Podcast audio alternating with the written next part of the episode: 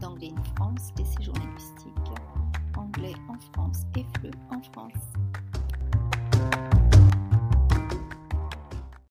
Bonjour pour cet nouvel épisode de podcast d'Anglais en France. Aujourd'hui, je suis avec un autre stagiaire, la troisième, euh, après euh, Nadia et Anna qu'on a déjà interviewé dans les euh, autres épisodes. Et ouais, donc on commence. Est-ce que Elisa, tu peux te présenter? Euh, bonjour Nixon, donc moi c'est Elisa, je suis actuellement en Master 2 Management et Ingénierie des industries du tourisme à l'ISTIA à Toulouse. Voilà, j'ai 23 ans et je finis mon parcours euh, à la fin de, du mois prochain. Coup, tu as dit que pour le moment, tu es à l'université pour ton Master 2. Est-ce que tu peux nous parler de comment fonctionne un peu le système université ici en France? Alors, euh, si je ne me trompe pas, euh, c'est structuré par l'Union européenne. Il y a trois cycles, donc il y a la licence qui est sur trois ans, euh, le master sur deux ans et euh, le doctorat qui est sur trois années de plus. Donc, chaque année est divisée en semestres d'études qui correspond à des crédits, euh, des crédits européens, ce qui permet de pouvoir faire son début de, cursus en France et après de continuer dans une université européenne. Donc la licence, si je ne me trompe pas, c'est 180 crédits ECTS, donc six semestres d'études.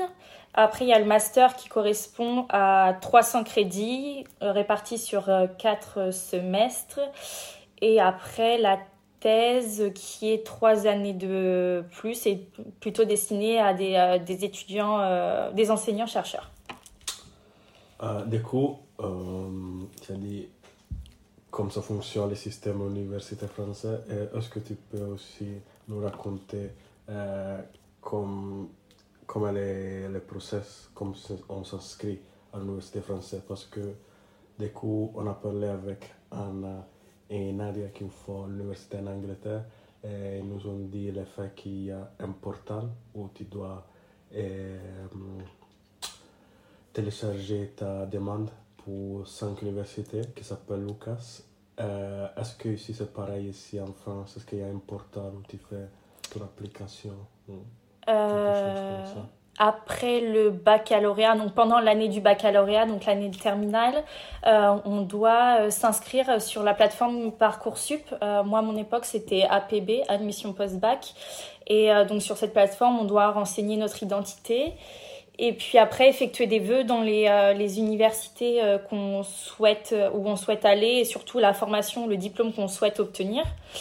Et puis, euh, je crois que c'est euh, quelques semaines avant le bac, on a l'affectation des, euh, des vœux, donc les universités qui nous ont acceptés ou non.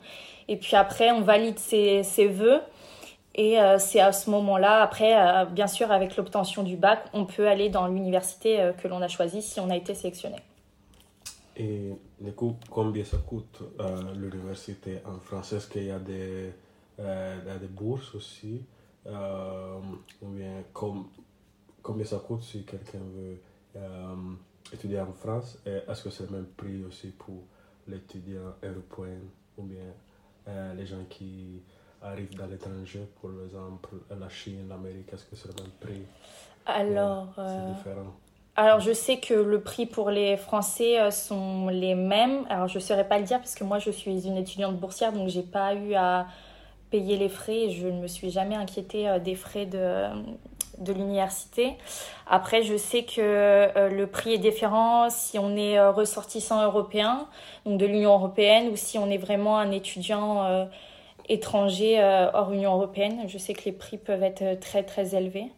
après, il y a un prix suivant le, cycle qu'on fait, donc suivant si on est en licence ou en master ou même en, doctorat, le, prix varie, mais je ne saurais pas dire le, le prix exact. Je comprends. Euh, cette question, euh, je te vais te demander de quoi on se retrouve ici en anglais en France. Comment, fait, euh, comment ça fait que tu te retrouves ici en anglais en France pour ton stage. Euh, donc, euh, comme tu dis, je reviens à Anglais France. Je suis venue l'année dernière en pleine pandémie. Donc, euh, pour tout vous avouer, c'est un stage que j'ai trouvé par hasard sur le, le portail de, de, mon université.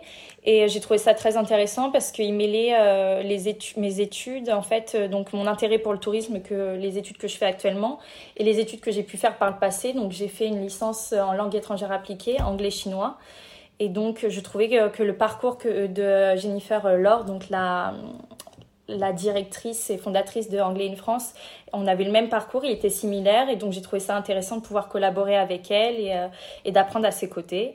Donc j'ai effectué euh, deux mois de stage l'année dernière et puis on a discuté de projets, de mon mémoire de master 2. Euh, on a eu plein d'idées et donc c'est pour ça que j'ai refait appel à elle en début d'année pour euh, effectuer mon stage de six mois parce que du coup j'avais euh, pour projet de faire le, mon mémoire de master 2 euh, sur les séjours linguistiques et sur l'impact du Covid et donc du coup je pense qu'elle était plus à même pour, pour m'aider sur, sur ce sujet. Du coup, cette agence de formation, c'est une agence qui fait des leçons d'anglais, d'immersion d'anglais mhm. pour jeunes de tout l'âge, de jeunes étudiants à moins jeunes étudiants. Mhm. Euh, pour améliorer l'anglais. Et je, donc, ça fait que tu rencontres beaucoup aussi des professeurs anglais et tu dois aussi utiliser ton anglais. Je devais te demander, euh, ton niveau d'anglais est amélioré beaucoup euh, pendant ce stage ou bien c'est pareil Est-ce que le niveau d'anglais a s'est amélioré? Ben, Je serais pas, je ne pas confirmer qu'il s'est amélioré, mais en tout cas, j'ai plus d'aisance euh, puisque je suis contrainte et obligée de parler en anglais, alors qu'avant, à l'école, j'étais pas obligée forcément de participer. Donc là, je suis obligée de communiquer, donc je suis obligée de parler anglais.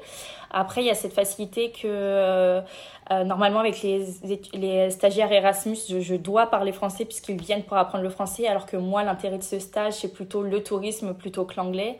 Après, dans mon travail pur, euh, je j'écris les mails en anglais, mais je ne communique que très très rarement en anglais au téléphone avec les familles d'accueil. L'essentiel de mon travail, oui, c'est surtout en français avec le client. mais après, c'est vrai que je pense que ouais, j'ai mon niveau d'anglais, je ne sais pas si c'est amélioré, mais en tout cas, j'ai plus d'aisance à parler en anglais. Je suis plus sûre de moi, même si je fais des erreurs, je sais que je peux me faire comprendre en anglais et je pense que c'est le principal. Pendant, je peux dire, six mois ici euh, avec Anglais en France, est-ce que tu as une expérience amusante ou bien un souvenir de, votre travail que tu veux partager ici avec nous, Elisa? Euh, Je pense que euh, c'est plutôt les moments, les moments à table le midi avec les professeurs. c'est convivial, on rigole beaucoup. voilà, on fait, euh, il y a beaucoup de blagues, je pense notamment à Alison et à ces beat jokes et elephant jokes qui sont ridicules mais qui nous font bien rire à table et qui font décompresser euh, les, euh, les clients. Donc ça, je m'en souviendrai toujours. Et après, dans le travail en lui-même, non, j'ai pas d'anecdote particulière sur le sur le travail. Non, c'est plutôt les moments, oui, de partage tous ensemble euh, au bureau, même avec euh, un ancien stagiaire, Nicolas. Euh, j'ai partagé quatre mois avec lui, ou même avec Jennifer. C'était, on arrivait à rigoler, à communiquer, et c'était sympa. Pour conclure, est-ce que tu recommandes cette genre d'expérience à qui nous écoutent, ou bien gens qui sont en master 1 et puis il veut chercher un stage, bien qui étudie aussi le tourisme ou bien les langues. Euh, ça peut être intéressant parce que tu peux partager ton expérience personnelle? Euh, oui, je pense que c'est hyper intéressant pour euh, les gens euh, comme moi qu'on fait, bah, qui font du tourisme pour sûr, mais aussi pour ceux qui, qui ont fait des études de langue et après des études de tourisme ont un intérêt grandissant pour le tourisme je pense que voilà, ce stage, il est intéressant parce qu'il y a, il n'y a pas que du tourisme pur, il y a du marketing, il y a de la hum, production touristique, il y a voilà, il y a de l'échange en anglais, en français, il y a de la rédaction. c'est un métier assez diversifié, comme c'est une petite structure, on fait beaucoup de choses. il y a de la comptabilité aussi, je trouve que c'est très très intéressant. en plus, c'est une agence de voyage spécialisée, c'est-à-dire que c'est pas comme les agences qu'on qu'on étudie souvent en classe comme Fram ou TUI, c'est vraiment une agence spécialisée dans les séjours linguistiques. Donc c'est un marché assez spécial, c'est des clients assez spéciaux, c'est une clientèle assez aisée. Donc euh, on n'a pas la même façon d'appréhender le, client qu'on pourrait le faire chez Fram ou Leclerc Voyage.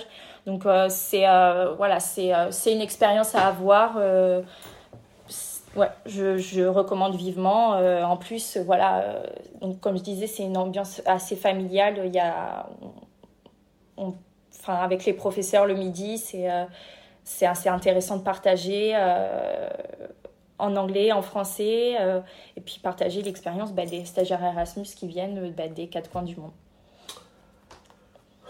Merci beaucoup Elisa d'avoir partagé ton expérience. Et donc, euh, bonne chance avec ton dernière année euh, de Master 2, avec ton essai que tu dois finir d'écrire. Et bonne chance avec ta carrière professionnelle. Merci beaucoup, Nixon. Merci d'avoir écouté cet épisode de podcast jusqu'au bout. Si vous souhaitez nous poser des questions sur le sujet ou simplement suivre les actualités d'Anglais in France, je vous invite à nous rejoindre sur le site AIF sur Instagram ou sur LinkedIn par exemple. Plaisir de vous retrouver sur notre chaîne.